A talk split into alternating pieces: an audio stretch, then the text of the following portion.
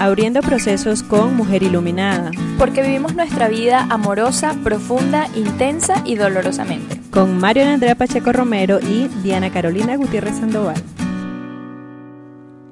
Bienvenidos mujeres y hombres iluminados a este sexto podcast acerca del el aislamiento social o cuarentena preventiva que estamos viviendo en varios países del mundo. ¿Quién iba a creer, Mari, que en nuestro sexto capítulo íbamos a hacerlo de esta manera, divididas por esta distancia física, pero que realmente bueno, no sé si emocionalmente estamos juntas, en realidad este podcast lo vamos a ver si eso es verdad o no. Eh, bueno, esta cuarentena, eh, que no es cuarentena, pero que tiene mucho ese significado de esos 40 días y que yo creo que ya todos hemos leído, porque hemos tenido el tiempo para de alguna manera leer todo lo que ahora se habla, pero realmente este tiempo que hemos estado en la casa o los que se ha podido los que han podido estar en la casa, los que los que han podido como quedarse allí guardaditos, pues viene una, una gran enseñanza, viene un gran movimiento y pues bueno, no venimos a, tal vez a dar tips, pero sí, vemos, sí vamos a hablar como de ese proceso que realmente cada uno debería estar llevando o empezando o comenzar a imaginar que lo va a empezar a trabajar. Entonces, bueno, ahí les va, cómo vamos a trabajar desde nuestra visión todo lo que está pasando. Sí, creo que es la primera vez, Diana, que hemos estado tanto tiempo separadas desde que comenzamos a trabajar en Mujer Iluminada. Han pasado ya eh, semanas sin vernos, sin embargo, yo siento que al momento de encontrarnos nuevamente van a haber cuentos y cuentos y cuentos, porque a pesar de estar en aislamiento social o cuarentena, sea la palabra que, utilicemos, eh, siento que el proceso, al menos de mi parte, em, se está haciendo porque a pesar de no hacer, siento que estoy comenzando a hacer y sentir muchas cosas. Entonces, igual tendría muchísimos temas de conversación y siento que muchísimos episodios de este podcast porque lo que viene es eh, mayor información y apertura para todos o es una manera de verlo. Eh, antes de empezar este podcast hablábamos un poco, como colocándonos al día, y em, decíamos, bueno, ¿cómo hablar de esta etapa, de esta situación actual que estamos viviendo o desde dónde abordarla? Y llegamos a, una conclusión o un acuerdo acerca de una información que está corriendo por redes sociales sobre el impacto emocional de la pandemia. Entonces, eh, vamos a iniciar como a través de ese abordaje de Ana, sin embargo, eh, dándonos el permiso de opinar y de hacer valer nuestro sentir eh, con respecto a todo lo que estamos viviendo, que además, a pesar de ser un proceso colectivo, que ya lo hemos hablado, siento que es el momento de empezar también a abrir ese proceso individual. Y que es ahí donde comienza a verse una historia diferente donde de pronto se puede ver como ya un, un, futuro un poco sombrío, porque más allá de que lo sombrío sea malo o sea tenebroso, lo sombrío porque, pues, a pesar de que es un tema que nosotras lo manejamos de una manera recurrente, tal vez en los grupos en los que estamos, en las mujeres que corren con los lobos o cuando hacemos algún tipo de taller, hablamos sobre esa sombra, ¿no? Hablamos de esa sombra, trabajar la sombra, trabajar la sombra, y tal vez ya en este momento eh, el que trabajemos la sombra puede, puede mostrarse como no es tanto como eso que está allá detrás, sino que es lo que ha estado adelante, pero que por X o Y motivo nosotras no lo hemos sacado. Personalmente, eh, lo que decías ahorita al iniciar eh, es tan válido para todos, eh, pues, de los que vibren con esta verdad, el de dejar de hacer para hacer y que es tan complicado en el sentido de, en mi para mí, para mí es tan complicado, pues porque estoy acostumbrada, como siempre, a estar trabajando eh, o a estar haciendo, produciendo, así sea a nivel de ideas, de talleres o de qué voy a hacer, qué voy a trabajar en Instagram, qué es lo que voy a, a, estar siempre moviéndome. Y ahorita que haya este stop de que quédate quieta y comienza a trabajar en ti misma, es, es, es muy, muy revelador y, aparte de revelador, yo siento que, que, lo estremece a uno porque no hay salida, no hay salida, o sea, no, no hay forma de, de escapar. Sea cual sea tal vez la situación y, y de una manera con, con, el respeto posible, digo yo que sea, sea, la, sea cual sea la situación, porque en el lugar donde estés, con lo que estés viviendo, sabemos que esté pasando lo que esté, eh, digamos, esté la cuarentena o esté esta pandemia o no, igual todos estamos viviendo procesos diferentes, unos buenos, unos no tan buenos, unos románticos y otros no tan románticos. Sí, ahí entra más que todo, Diana, la responsabilidad. La responsabilidad y también la voluntad que tiene cada uno para atravesar ese proceso. Yo, como siempre, eh, ya parezco un, un, disco rayado y es porque eh, te decía al inicio, para mí lo, lo más valioso es vivir el proceso, atravesar la situación y no hacer trampa, porque es que ya no hay atajos. Entonces, para desde donde yo lo veo, eh, me pareció interesante el tema del impacto emocional porque también se parece mucho, Diana, al proceso que vivimos cuando, por ejemplo, pasamos un duelo.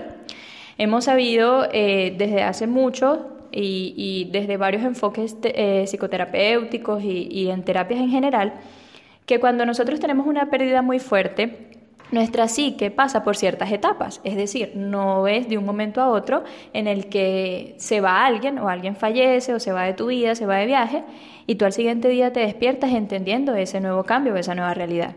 Entonces pongo este ejemplo porque es una de las cosas más duras que, le ha que nos ha tocado vivir como seres humanos, la muerte, por ejemplo.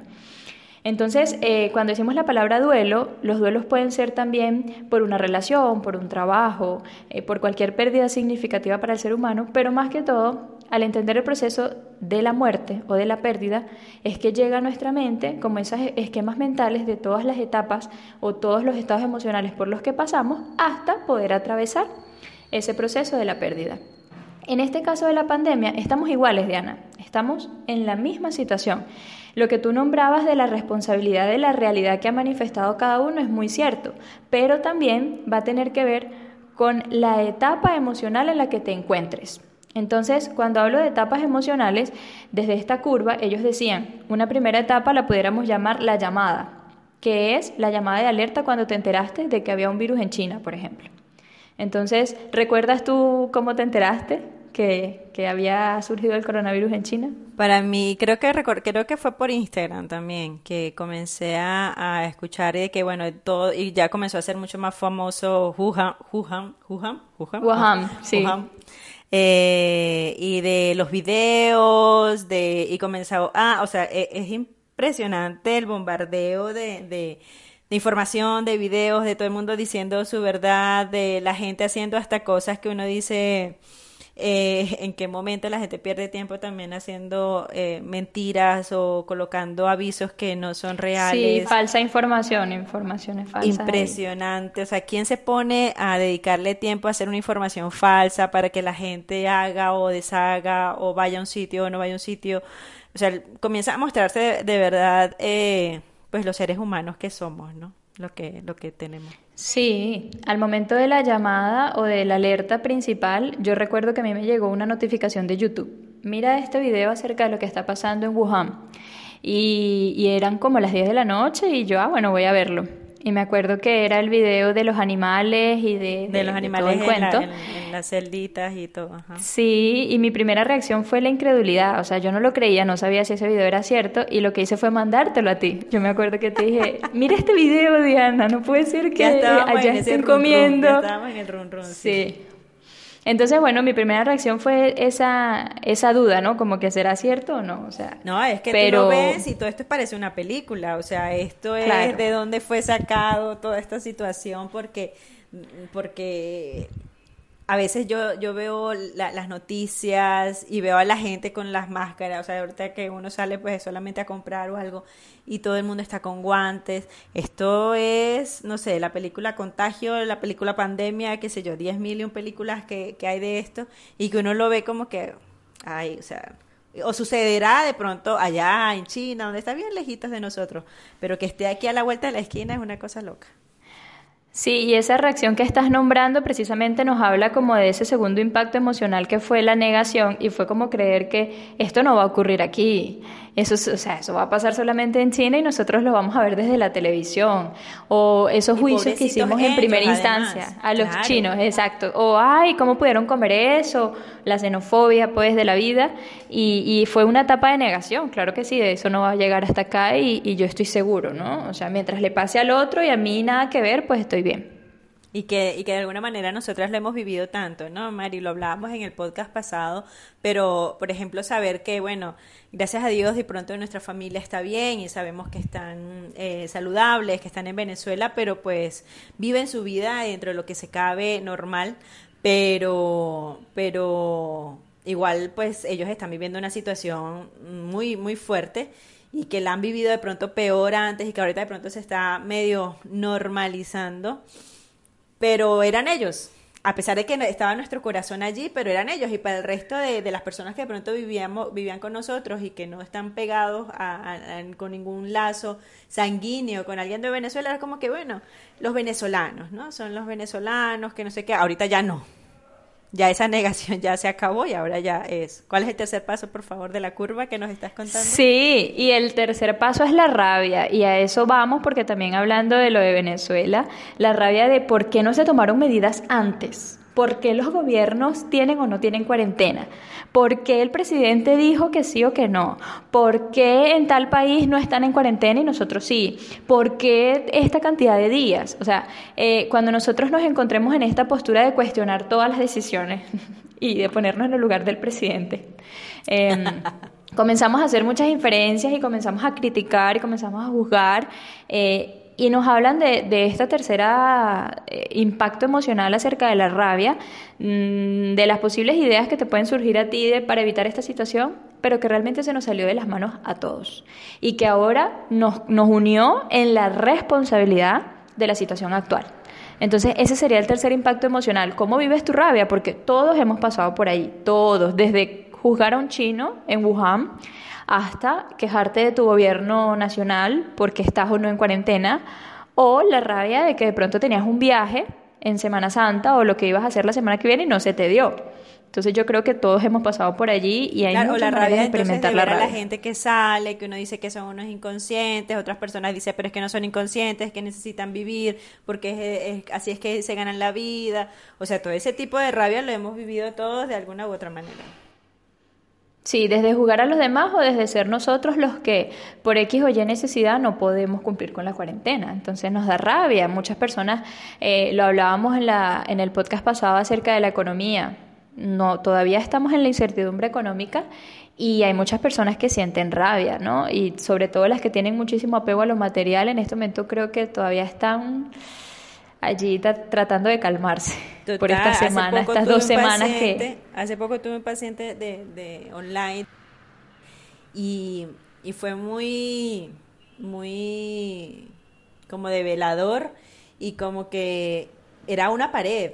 Y, y, yo, yo le decía a él, yo, yo te entiendo dentro de lo que yo puedo entenderte, de, de, mis capacidades, porque definitivamente pues no vivo allá y el mundo de allá es un mundo tan materialista, tan, o sea, no, no me importa lo que seas. O sea, yo le hablaba hasta del, de lo que hay que buscar lo que uno ama, hacer, ta, ta, ta, y el tipo me decía, yo, eso para mí ya está descartado.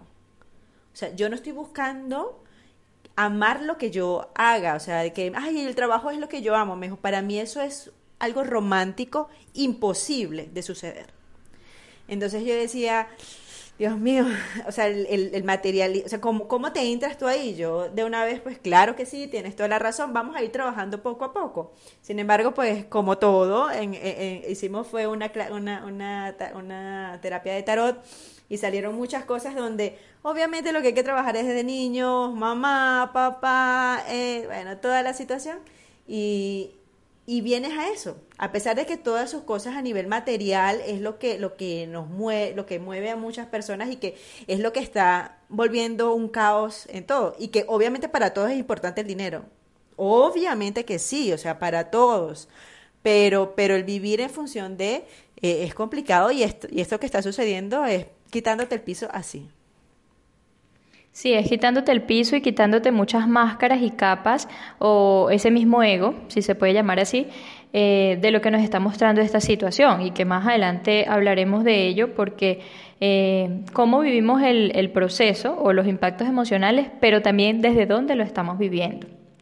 Eh, y otro, otro aspecto aquí importante sería, Diana, luego de esa rabia, esa negación o esa llamada de alerta, eh, vendría eh, el miedo, que no puede faltar, el miedo a qué me va a pasar y si estoy enfermo y me quedo sin recursos, y si me da el coronavirus, y si mi sistema inmunológico falla, si, y si pierdo un familiar. Entonces de esta etapa hablábamos ya desde, desde los procesos colectivos porque el miedo eh, es la, la, emoción primaria que acompaña de hecho a la rabia y que acompaña muchas cosas, porque a veces contactar con el miedo no es tan fácil como creemos. No, para Nosotros nada. primero preferimos a veces hasta sentir rabia y preferimos hasta entrar en esa negación y en ese, en ese ego, en esa lucha de poder antes de reconocernos vulnerables o de reconocernos eh, con miedo porque a veces no solo el miedo, sino a qué le estamos teniendo miedo. Eso es verdad, eso es verdad. El miedo, yo creo que es el gran protagonista de todo este, de toda esta pandemia. Eh, lo hablábamos también hace poco sobre, sobre eso, que, decimos sobre esos procesos colectivos, pero que de alguna manera saca ese miedo más, más, más tuyo y que lo tenías desde hace muchísimo tiempo y que definitivamente es hora de sacarlo. Sí, es hora de sacarlo. Y, y, y, si no puedes sacarlo por alguna razón, pues es hora de, de, de aceptarlo. Aunque sea de dejar eh, que llame a tu puerta o de que tú le puedas dar un lugar en tu vida. Porque y yo pues, creo el que miedo es natural. Es natural, es humano. A claro todos que sí. sentimos miedo. Claro que sí. Y yo creo que ahí podemos comenzar a enlazar, Mari, lo que nosotras estábamos hablando eh, al inicio sobre ¿Y cómo hago si yo realmente no tengo tanto miedo? Si me muero, bueno, y si se muere alguien, bueno, o sea, realmente hay mucho ruido, Mari. Ahorita hay mucho ruido y tal vez puede ser ahí nuestro inicio de todo lo que vamos a hablar hoy, porque más allá de un tips de decir, bueno, si haces esto y esto y esto, seguramente no te va a dar tan duro, o si haces esto y esto y esto, seguramente no vas a tener ansiedad, porque eso es imposible de descifrar, primero porque cada uno es distinto y cada uno está viviéndolo de una, de, desde un ámbito diferente. Por lo tanto, desde ese ámbito, pues todo va a darse, eh, va a tener una, un, una, una, un recorrido distinto. Entonces, ¿qué tanto ruido se está haciendo a nivel de redes? Volvemos nosotros a hablar de redes, volvemos a hablar de, de ese detox eh, de, de, cuentas, de información que nos llega, eh, qué tanto somos ese, eh, uno habla pues de una manera tal vez un poco peyorativa, pero uno dice como que en qué momento eres ese, ese, ese envase de basura donde todo el mundo viene y bota la basura y yo la recibo porque bueno, qué pecado. No, o sea, ya comienzo yo también a, decantar toda esa información y no solamente esa, ah, que la información falsa, que la información, no, hasta esa información que te comienza a decir, haz, haz, haz, haz. Lo decíamos al inicio, para nosotras en este momento, en este podcast de Abriendo Procesos, eh, a nivel general, lo que está haciendo esta pandemia es quitar el hacer para trabajar más el ser. Y ok, puede que tenga 50 cuentas de Instagram, de Facebook, que me estén diciendo que todas debo ser, pero cada una me dice qué es lo que debo ser, ¿no? Entonces una, tengo que hacer yoga, tengo que hacer no sé qué, tengo que hacer tal, y eso realmente lo que me puede estar generando es más ansiedad. En mi Instagram, por, yo lo abro y hay muchos en vivos al tiempo a cualquier hora del día a cualquier hora del día estoy viendo todo. Una persona que baila, otra persona que canta, una persona que hace yoga, una persona que está meditando. Y yo digo, ok, sí, todas las herramientas están allí. Eh, cuando ya me hace ruido, comienzo ya a quitarlas. ¿sí? Cuando ya me hace comenzar a hacer un ruido de que no me deja escucharme a mí, comienzo a hacer ese detox. Y, y, eso es lo importante, Diana, lo que hablas de que cuando te hace ruido, porque en tu caso ese es eh, la clave. ¿Sí? Ese es el síntoma donde tú lo reconoces y ese es tu límite. Tú dices, ya me está haciendo ruido, acá voy. El tema está en que hay muchas personas que todavía no sienten ese ruido o que hay muchas personas que no han trabajado en esas alertas. Y ahí es donde llegamos al impacto emocional de la aceptación, que aunque la palabra aceptación es muy positiva, realmente cuando llegamos al estado de, de aceptar esta situación es, realmente soy vulnerable. Soy vulnerable o me siento indefenso, estoy triste o cualquier tipo de energía que muchas veces la catalogan como negativa, pero que realmente no hace más que mostrarnos nuestra vulnerabilidad.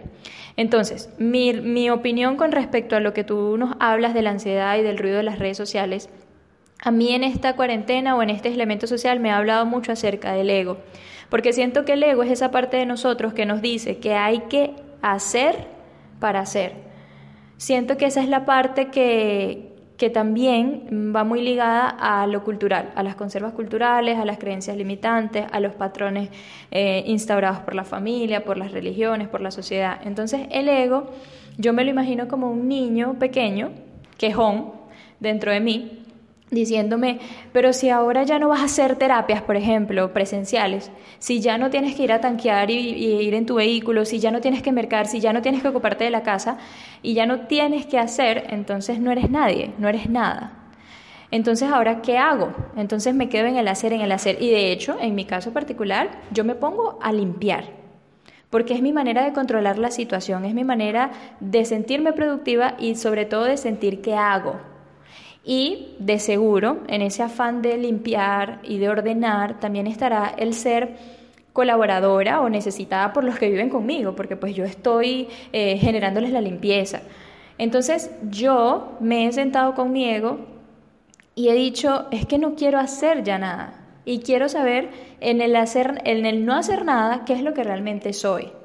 Entonces, allí también ha jugado un papel muy importante las redes sociales, porque como el Internet es la ventana que tenemos hoy en día, me pasó exactamente lo mismo. Abrí mis redes sociales y resulta que tenía colegas o gente de mi ámbito eh, haciendo yoga, sacando talleres online, produciendo cada vez más o produciendo más de lo normal. Y yo comencé a sentir culpa, más que ansiedad. Digamos que en mi caso comencé a sentir culpa de qué floja soy, ¿sí? O porque, porque, soy tan vulnerable, sí, porque soy tan vulnerable que en esta situación fulanita de tal está haciendo tres live y yo, si acaso, cada dos días estoy publicando. ¿Qué me pasa? ¿Sí? Y ahí comencé, comencé a confrontarme con mi ego hasta que me permití. Entonces, aquí en la aceptación es primero para siquiera acercarse a todo este proceso que hemos estado hablando nosotras, es darse el permiso es tener la apertura y estar dispuestos a abrir el proceso. Abrir el proceso de la rabia, abrir el proceso del miedo, abrir el proceso de la ansiedad, para finalmente darte cuenta que eres vulnerable y que en esa vulnerabilidad nada es bueno y nada es malo. Está el caso de Diana, que cuando le hace ruido, ella elimina esas cuentas y va hacia sí misma y se queda sin las herramientas externas y se sienta a meditar y es así su manera de conexión. Y en mi caso, yo también, yo hice limpieza, pero ahora de mis redes sociales. Yo comencé a decir, es que sí, es mi colega, es mi amiga, o mira, sí, pero no, o sea, sí, habitualmente me gusta leer esto, pero en este momento ya no lo quiero hacer. Y ahí está bien, o sea, ese, ese, ese es el permiso que nos tenemos que seguir dando, porque entonces, pero si después lo necesito, pero si no, o sea, realmente comienza a escucharte, a escucharte totalmente. A veces, a veces es tan, tan, tan ya cliché el que te escuche, el que escúchate, que tú misma tienes la razón, que no sé qué, pero, pero en este momento sí, o sea, en este momento más que cualquier otro, definitivamente debemos saber qué es lo que yo realmente quiero. A mí me pasa también, eh, por ejemplo, con el ejercicio. A mí me gusta hacer ejercicio, no porque, o sea, yo me levanto y sí voy a ir a hacer ejercicio, no todos los días, no todos los días. Eh, aquí tengo como los medios de, hacer algo de deporte y entonces esta semana pasó y yo era como que, bueno, hice tal ejercicio el lunes, ta, ta, ta, ta, ta, ta, no sé qué día, ta, ta, y más o menos tenía como organizado. Esta semana me levanté, el, fue el domingo, creo que me levanté y dije, ay, o sea, mi mente dice, haz ejercicio, yo sé que debo hacer ejercicio, pero no quiero. O sea, no quiero. No quiero. o sea, lo que quiero es hacer mi café, verme un podcast que me gusta, acostada en mi cama, relajada, y no quiero hacer ejercicio hoy. Y el reto está en no sentirme culpable. El reto está en que al final del día yo no diga, ah, y no hice ejercicio. Me sentí tranquila, me sentí bien, dije, bueno, ahí voy, ahí voy. Ayer, ayer sí me levanté deliciosamente, fue chévere, dije el día está bonito, me puse de una vez mi ropa, hice ejercicio y lo disfruté tanto y dije, tengo que comenzar a encontrar esos momentos donde definitivamente yo soy feliz, o sea, no, no tanto mi mente, sino yo soy feliz, realmente esto me hace feliz. Y, y ahí es donde, donde comenzamos pues a ver qué, por qué está pasando todo esto, ¿no? O sea, porque esto Diana definitivamente no lo iba a sentir en otro momento. Eso que dices es muy bonito porque, porque el que te hayas dado el permiso de que la Diana que quería escuchar el podcast y tomarse el café haya triunfado, porque por así decirlo, eh, antes de toda esta cuarentena, también el sistema en el que vivimos eh, y, la obsesión por la productividad hace que ciertas voces tengan el mayor control. Entonces, por claro, Mari. esa Diana obsesiva, pero haz ejercicio, ¿cómo no vas a hacer ejercicios? Entonces, y como te toca, porque además tu estilo de vida te lo exigía, esa otra Diana que quería escuchar el podcast con el café había estado escondidita. No, es que la otra Diana iba a escuchar el podcast haciendo ejercicio. Hago el podcast y hago ejercicio. Entonces, obvio, estoy escuchando, pero estoy haciendo también algo productivo. ¿sí? Entonces, esta vez no. Exacto. Simplemente no. Simplemente te permites. Sí, y creo que esa es la verdadera aceptación. Cuando, cuando yo, por ejemplo, escucho la palabra aceptación, no me imagino una persona meditando y, siendo feliz con esta situación. Sencillamente me imagino una persona eh, asumiendo y viviendo la situación. Porque lo que hemos hablado en muchas situaciones, cuando comenzamos a luchar, comenzamos a cansarnos. Porque ¿cómo vamos a luchar con una situación que no depende de nosotros y que nos va, nos va a terminar enfermando, precisamente afectando nuestro sistema inmunológico y dejándonos más vulnerables a vivir la propia situación, o sea, a estar más expuestos a la situación. Entonces, la aceptación no es más que decir, me tocó, ya estamos aquí en, esta, en este aislamiento preventivo por tantos días y con toda la disposición del mundo voy a vivir estos días y empezar a generar desde este punto tus propias claves. Entonces, decir, los lunes voy a hacer yoga, pero los martes, miércoles, jueves y viernes no. Hago, hago los sábados este, crossfit o otra cosa y, y tú misma ser la dueña de tu vida. Yo cuando, cuando ahora entiendo a estos coach y todas estas frases cliché de Instagram de ser el protagonista de tu vida, ser el dueño de tu vida, no es más que esas, esos, esos éxitos diarios, ¿no? Esas pequeñas acciones cotidianas que son pequeñas pero que en, suma, en su suma hacen o manifiestan la vida que en realidad tú querías. Claro, no, y mira lo que estás nada que ver con lo material. y por ejemplo, lo que estás diciendo es muy sano para ti, ¿sí? Es muy sano como que para el lunes haciendo yoga, no sé qué, no sé qué, no sé qué. Para Diana, como ha estado tan hacia el otro lado, no, o sea, yo hoy me levanto y no tengo ni idea qué voy a hacer. O sea, no sé. Puede que me levante con ganas de hacer yoga. Puede que me levante a hacer ejercicio. Como puede que no. O sea, esa es la tarea de Diana, sí, la tarea mía. Ahorita dijiste algo que, que quiero que lo hablemos bien con los, con los minuticos que nos quedan, porque con todo lo que está sucediendo, la información que está llegando, que ya uno no sabe qué es verdad y qué no. Sin embargo, debemos tener la verdad de que hay que fortalecer nuestro sistema inmunológico, ¿sí? O sea, pase lo que pase, hagas lo que hagas, así llegue el momento crítico o no a nuestros países. ¿Cómo hacemos para el sistema inmunológico fuerte? Ya hay claves, ¿no? Tienes que hacer ejercicio, consumir el agua. Hablamos el podcast pasado sobre alcalinizar tu agua con un eh, limón. Eh, debemos comenzar a trabajar la comida saludable, intentar disminuir las carnes rojas, sobre todo las carnes rojas, eh, teóricamente, ¿no? Estamos hablando de teoría. Pero más allá de eso, de la parte de alimentación, que es muy importante, de la parte del ejercicio, que tiene que ver, también el sistema inmunológico, ¿cómo se baja, Mari? Cuando yo estoy triste, cuando yo trabajo desde la culpa, cuando yo trabajo con emociones que me bajan la frecuencia, que podemos hablar ahorita de frecuencia, pero eso hace que mi sistema inmunológico comience a bajar. De hecho, nosotros en sanación cuántica hablamos hasta de un sistema inmunológico álmico. Entonces, este sistema inmunológico álmico, que es porque yo bajo la frecuencia, por lo tanto entra todo igual como una enfermedad, entonces nosotros también debemos cuidarnos de eso. Pero entonces, a lo que voy es que, ok, hay que hacer ejercicio, ta, ta, ta, ta, ta, todo lo que nos pueden estar diciendo.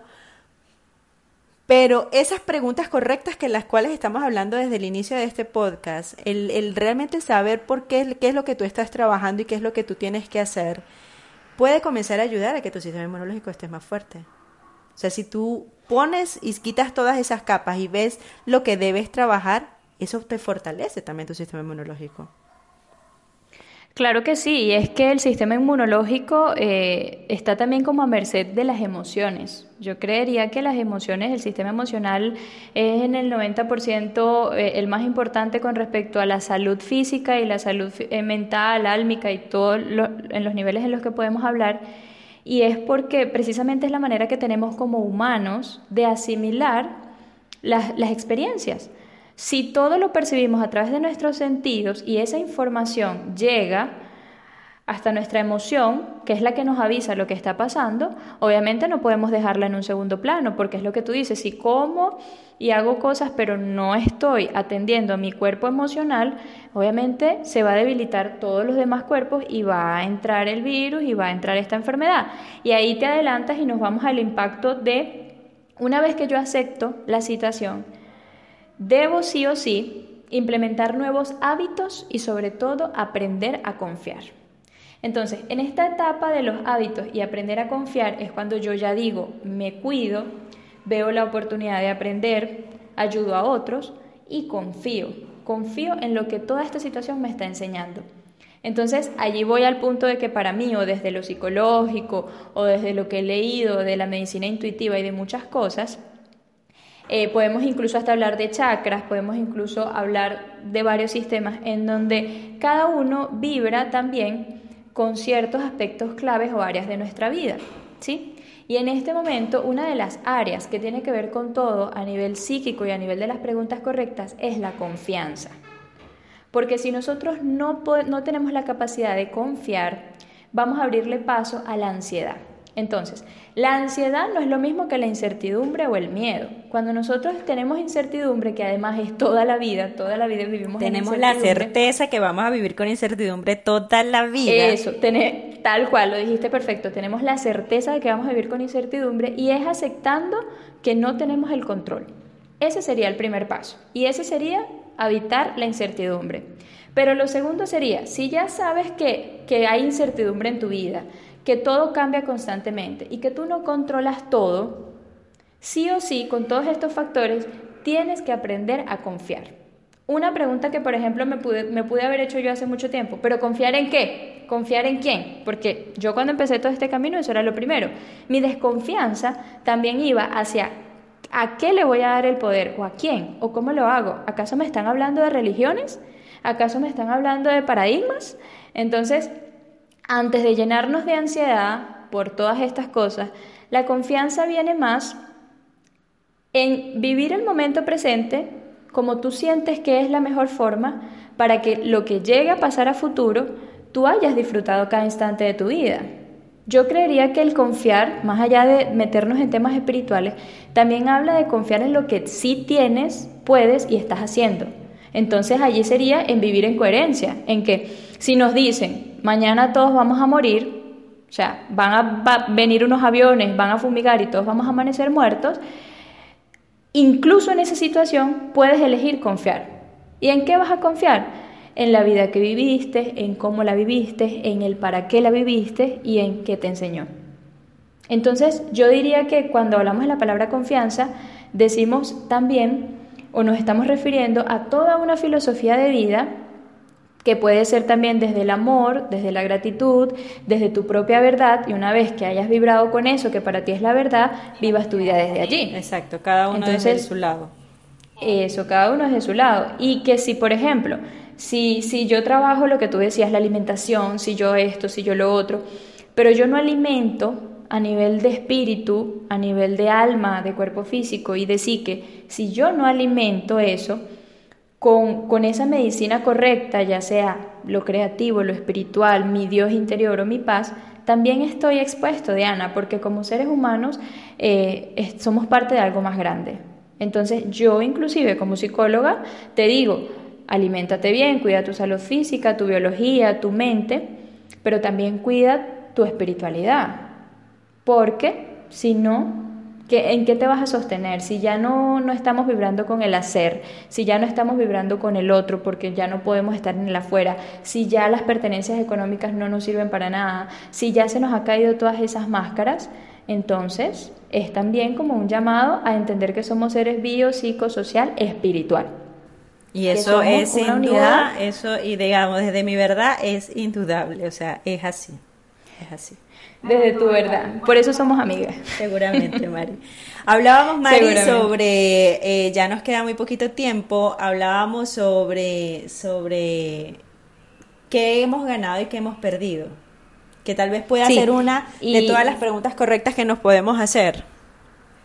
Sí, y, y para llegar a eso de qué hemos ganado y qué hemos perdido, tenemos primero que también ser conscientes ya del último impacto emocional, es que la pandemia va a pasar es una realidad. ese ya sería el tope. Nosotros, sea lo que sea, eh, va, a pasar. Todo es temporal en la vida, ¿sí? Eh, en, este, en este término material. Entonces, cuando nosotros aceptamos de que la pandemia va a pasar, ¿qué nos queda? Nos queda aprender de lo vivido y ser más fuertes. Entonces, no estamos huyendo, aprender, sino que ya también así como lo que estábamos hablando con el sistema inmunológico, si va a venir, entonces ya que estemos preparados. ¿Y cómo puedo preparar? Lo único que puedo preparar es esto. Yo no puedo hacer ejercicio por nadie, yo no puedo comer bien por nadie, yo no puedo meditar por nadie, solamente todo lo que yo haga me hace beneficio a mí. Entonces es un sálvese quien pueda, de una manera individual y como que cada uno desde su trinchera. No, y, no un sálvese quien pueda eh, individual, sino entendiendo que si me salvo yo, salvo a otros, porque mi único trabajo siempre ha sido venir a salvarme a mí mismo. Y en ese salvarme a mí mismo eh, aporto a todo el colectivo, porque claro, mi único pero, llamado, pero no hacemos lo único nada que puedo cambiar del, del otro, o sea, no hacemos nada estando pendiente del otro ni pendiente de un colectivo donde a veces lo que nos produce es un sufrimiento, sino más bien trabajar en mí, o sea, si yo hago las cosas bien, desde mi lado, el que esté al lado puede, ¿sí? Como puede que no pero, pero desde mi lado, porque no, no, ya no, o sea, no podemos, eh, digamos, a veces hay personas que es como que, pero es que las personas, pero es que el resto, pero es que sí, pero eso tampoco está en nuestro control.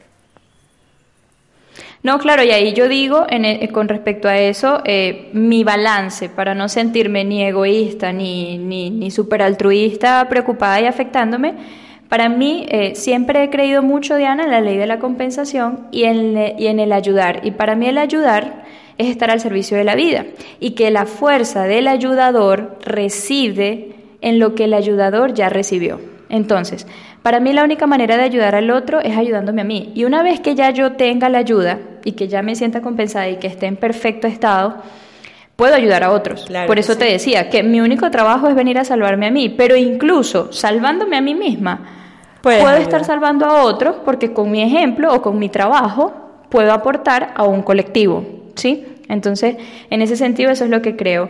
Y que la única manera de aprender de toda esta situación y hacernos fuertes es tanto aceptando y preguntándonos qué estoy perdiendo y qué estoy ganando. Dijeran las lobas, vida, muerte, vida.